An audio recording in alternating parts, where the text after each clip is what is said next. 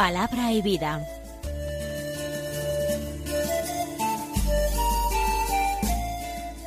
Con el padre Manuel Horta, desde Sevilla.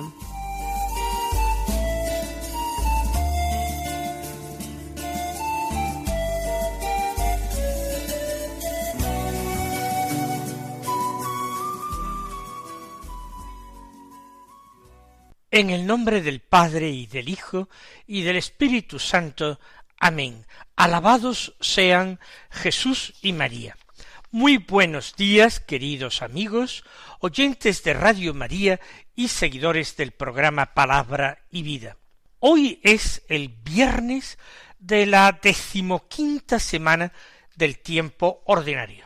Este viernes es 16 de julio. Y en este día la Iglesia celebra la memoria de Nuestra Señora del Carmen, la Virgen del Monte Carmelo.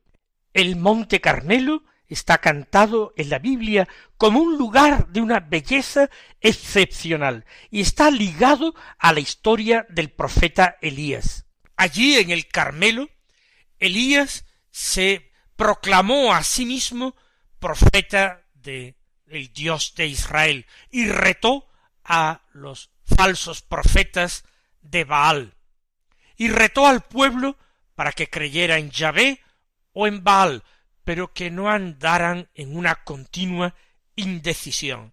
Elías hizo bajar fuego del cielo, y de esta manera convenció al pueblo de Israel para que volviese de nuevo al culto verdadero, al culto al Dios vivo.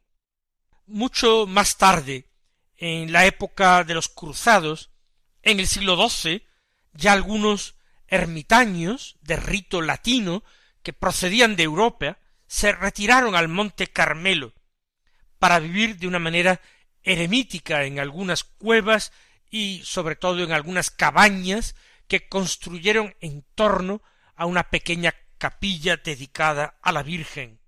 Luego pidieron al patriarca de Jerusalén, San Alberto, que les redactara una regla, la actual regla carmelita.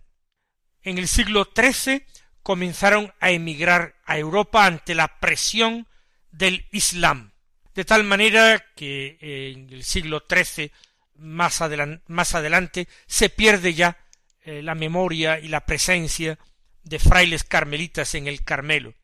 Si quedaron algunos, posiblemente fueron martirizados por los musulmanes o tuvieron que huir. La orden se ha instalado en Europa y se abre camino, se constituye como orden mendicante, caracterizada siempre por su amor y veneración a María, por su dedicación a la oración es la orden de Nuestra Señora del Carmen que celebra hoy a su madre y patrona. La Virgen María del Monte Carmelo es también patrona de la vida interior. Y esta ocasión, la ocasión de la memoria de hoy, no debemos desperdiciarla. Tenemos que aprovechar las gracias que indudablemente su Hijo nuestro Señor Jesucristo que es llamado en la liturgia monte de la perfección, las gracias que Él quiere derramar sobre nosotros por mediación de su Madre. Gracias de crecimiento, gracias de santidad. Vamos nosotros aprovechando cada día, cada instante que el Señor nos regala para ir obrando nuestra propia conversión. A veces incluso el tiempo veraniego, que deja más tiempo para pensar, pero al mismo tiempo nos sofoca con el calor, nos invita a un cierto pesimismo en lo que se refiere a la vida interior. Pensamos que nuestros defectos son insuperables. Vemos en nuestra vida cómo a veces los mismos pecados se repiten con una insistencia machacona, como si nada en nuestra propia vida pudiera cambiar.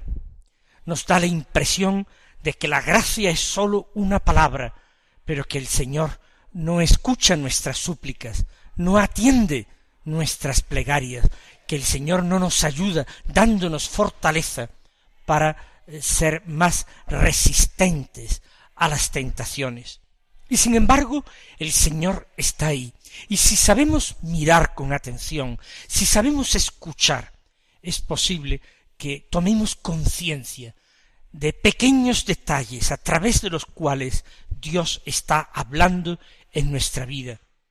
Quizás con la ayuda de la gracia nosotros podemos entender ciertos acontecimientos de nuestra vida que ahora leemos de una manera nueva y nos llenamos de esperanza porque Dios nos sonríe a través de los acontecimientos y el Señor nos abraza y nos ama y nos da ánimo y nos da fuerza y energía y deseos de ser mejores y deseos de vivir más fielmente según el Santo Evangelio.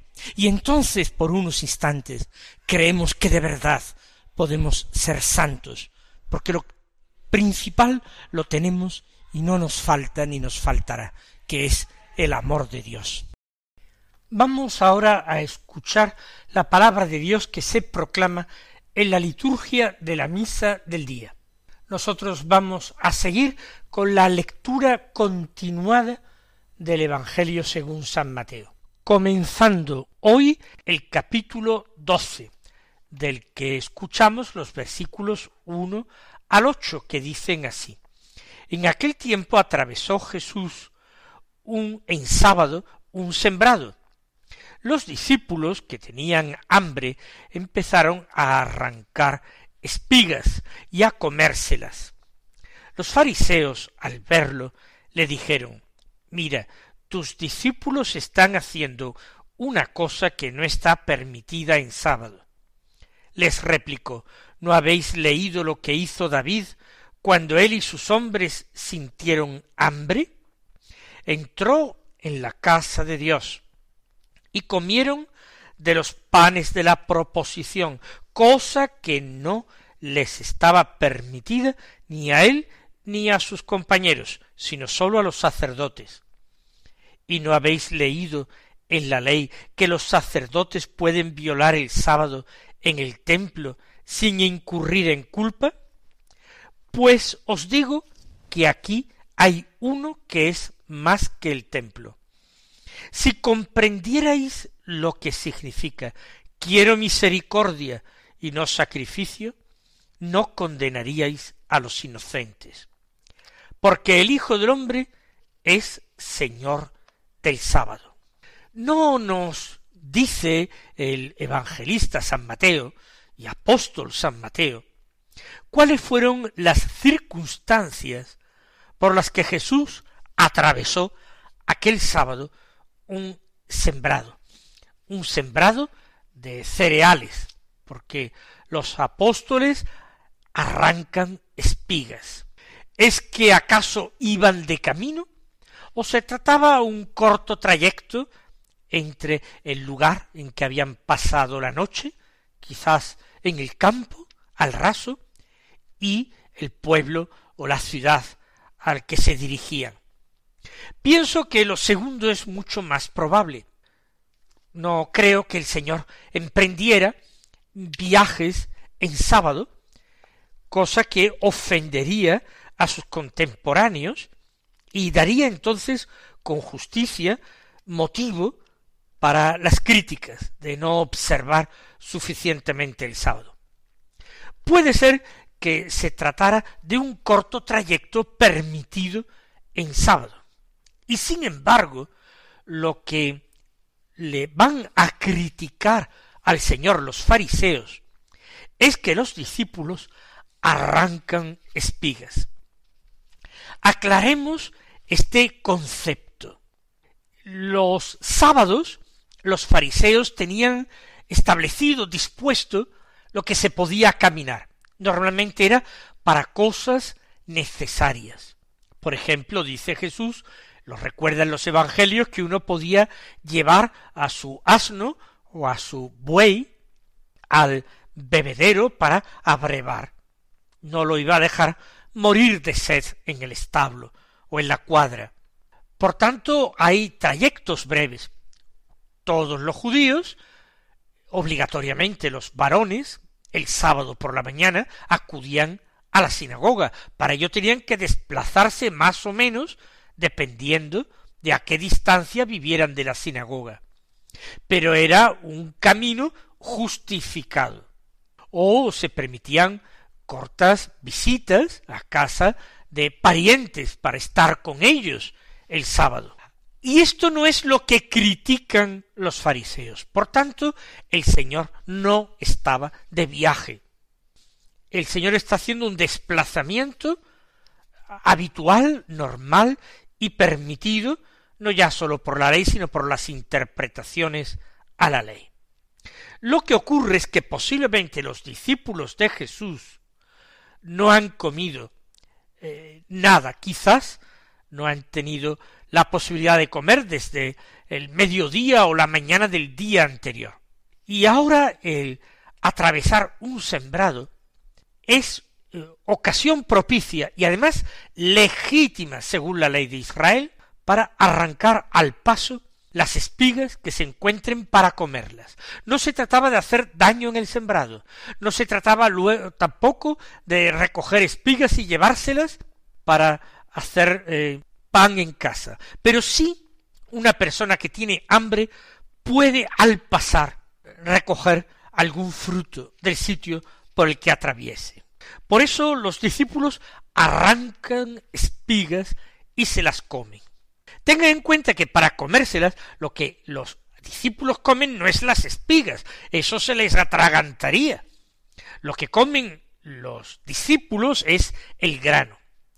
Para extraer el grano de las espigas probablemente frotarán éstas entre sus manos para desprender el trigo y comerlo. El alimento tendría que ser insípido, poco apetitoso, es un alimento puramente de supervivencia para llenar el estómago, un pobre alimento.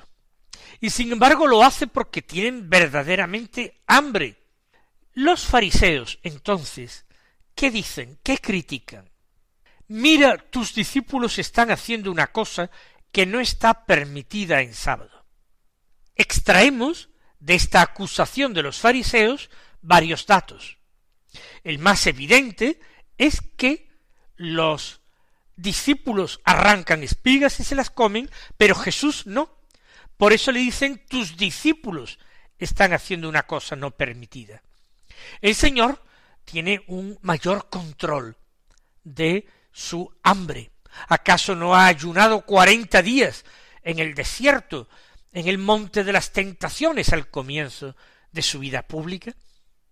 El Señor no está incumpliendo la ley, pero cualquier falta, por pequeñas que sea, de sus discípulos más allegados, se le atribuye a él. Él es un rabí, es un maestro, pues fijaos qué mal enseña a sus discípulos que algo tan elemental que está prohibido no lo cumplen. Si son así los discípulos, así será también el maestro. Pero, en definitiva, ¿qué es entonces lo que están censurando? ¿Qué es lo que dicen una cosa que no está permitida en sábado?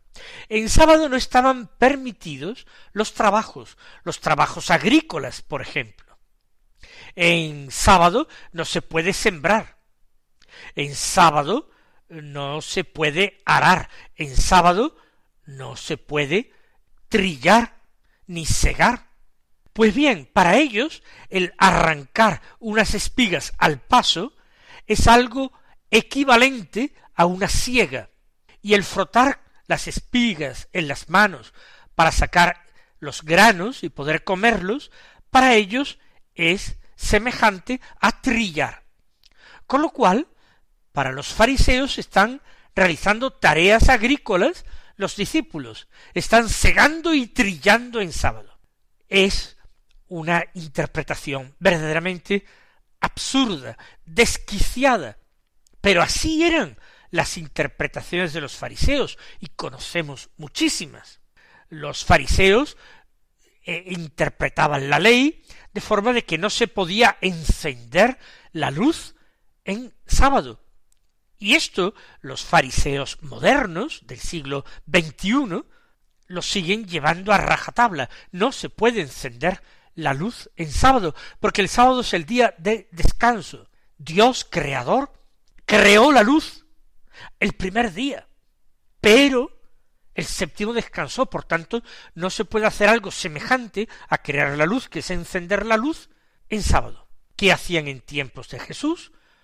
Algunos judíos de estos de la corriente farisea esperaban a la puerta de sus casas que pasara un gentil, un pagano o un pecador, y le invitaban a que entrara en su casa y les encendiera la lámpara. Pero ellos no pecarían encendiendo la lámpara. Que pecarán ellos haciendo el favor, los paganos, los gentiles, o los pecadores públicos. Ven ustedes, se trata de una interpretación verdaderamente llena de hipocresía y de mentira. No es eso lo que están haciendo los discípulos de Jesús, cegar y trillar. Están saciando un poquito el hambre que les llena, porque siguen a Jesús. Jesús les contesta a los fariseos y les va a contestar con el mismo estilo fariseo, acudiendo a la palabra de Dios y citando la palabra de Dios, el Antiguo Testamento, por tanto, en respuesta a sus interpretaciones exageradas. Dice Jesús, ¿no habéis leído lo que hizo David cuando él y sus hombres sintieron hambre? Este episodio al que hace alusión nuestro Señor está en el primer libro de Samuel, en el capítulo 21. David, que huye de Saúl, que quiere matarle, que le tiene envidia y unos grandes celos, huye con sus hombres y llegan a Nob, donde vive el sacerdote Ahimelech. Y él y sus hombres traen hambre y le piden a Ahimelech que les ayude, que les dé de comer. Y Ahimelech responde que solamente hay panes de la proposición, es decir, los panes que se presentaban diariamente ante Yahvé. Al poner panes frescos, recién hechos, se retiraban los del día anterior. Esos panes retirados del día anterior podía comerlos el sacerdote Ahimelech y su familia, pero en principio no personas que no fueran sacerdotes ni familia de sacerdotes. Sin embargo, en esta situación de necesidad, el sacerdote Ahimelech hace una buena interpretación del querer de Dios y entrega a David y a sus hombres esos panes para que los coman, para que no desfallezcan de hambre. Así pues, en la Sagrada Escritura eso estaba narrado y se consideraba legítimo. Lo dice el Señor. Entró en la casa de Dios, David y sus hombres, y comieron de los panes de la proposición, cosa que no les estaba permitida ni a él ni a sus compañeros, sino sólo a los sacerdotes ha habido un incumplimiento formal de la ley. Sin embargo, el espíritu de la ley no ha sido de ninguna manera violado. Ese era el querer de Dios. Lo que la ley eh, propone es que esos panes sean una ofrenda del hombre a Dios.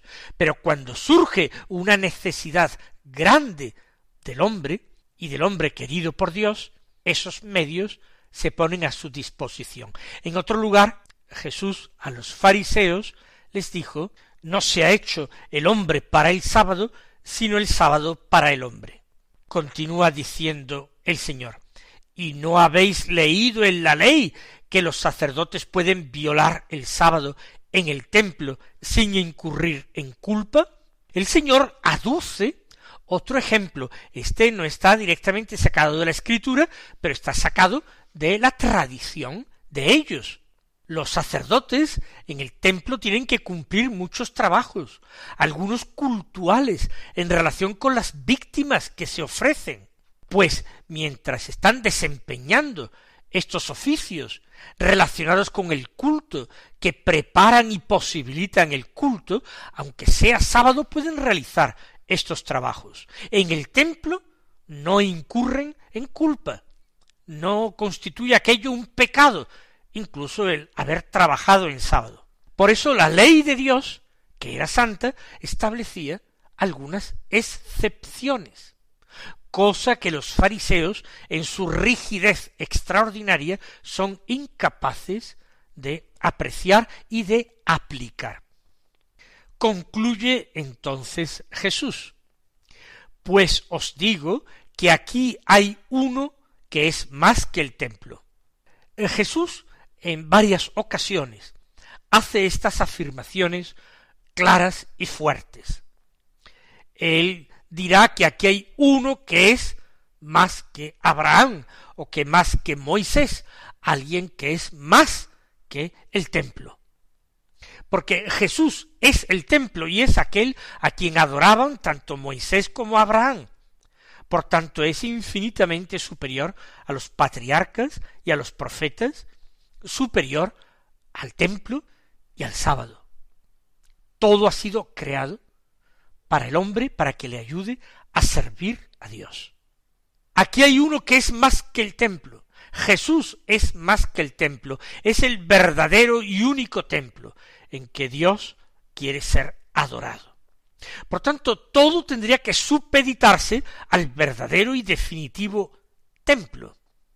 Pero aunque esto fueran incapaces los fariseos de llegar a captarlo en este momento, que Jesús era superior al templo, sin embargo, él aduce otro motivo, que éste sí podían perfectamente captarlo, porque también estaba presente en la ley.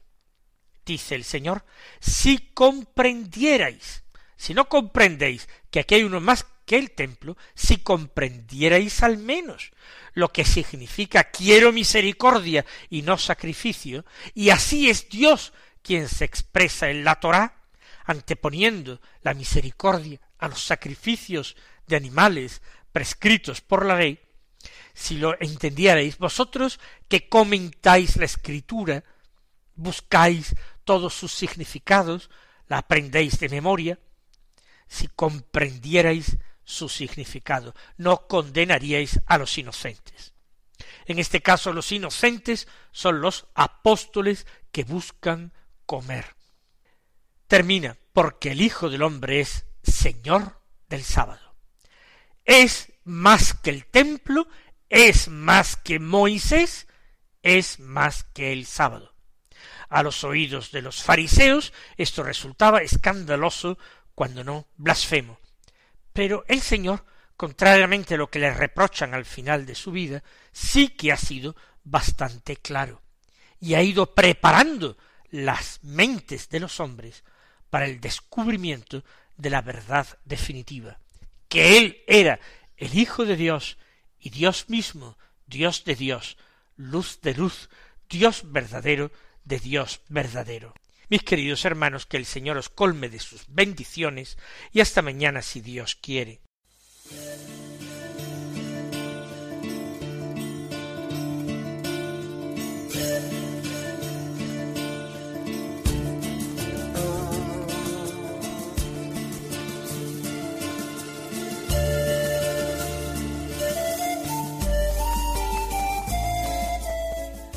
Concluye Palabra y Vida, un programa dirigido desde Sevilla por el Padre Manuel Horta.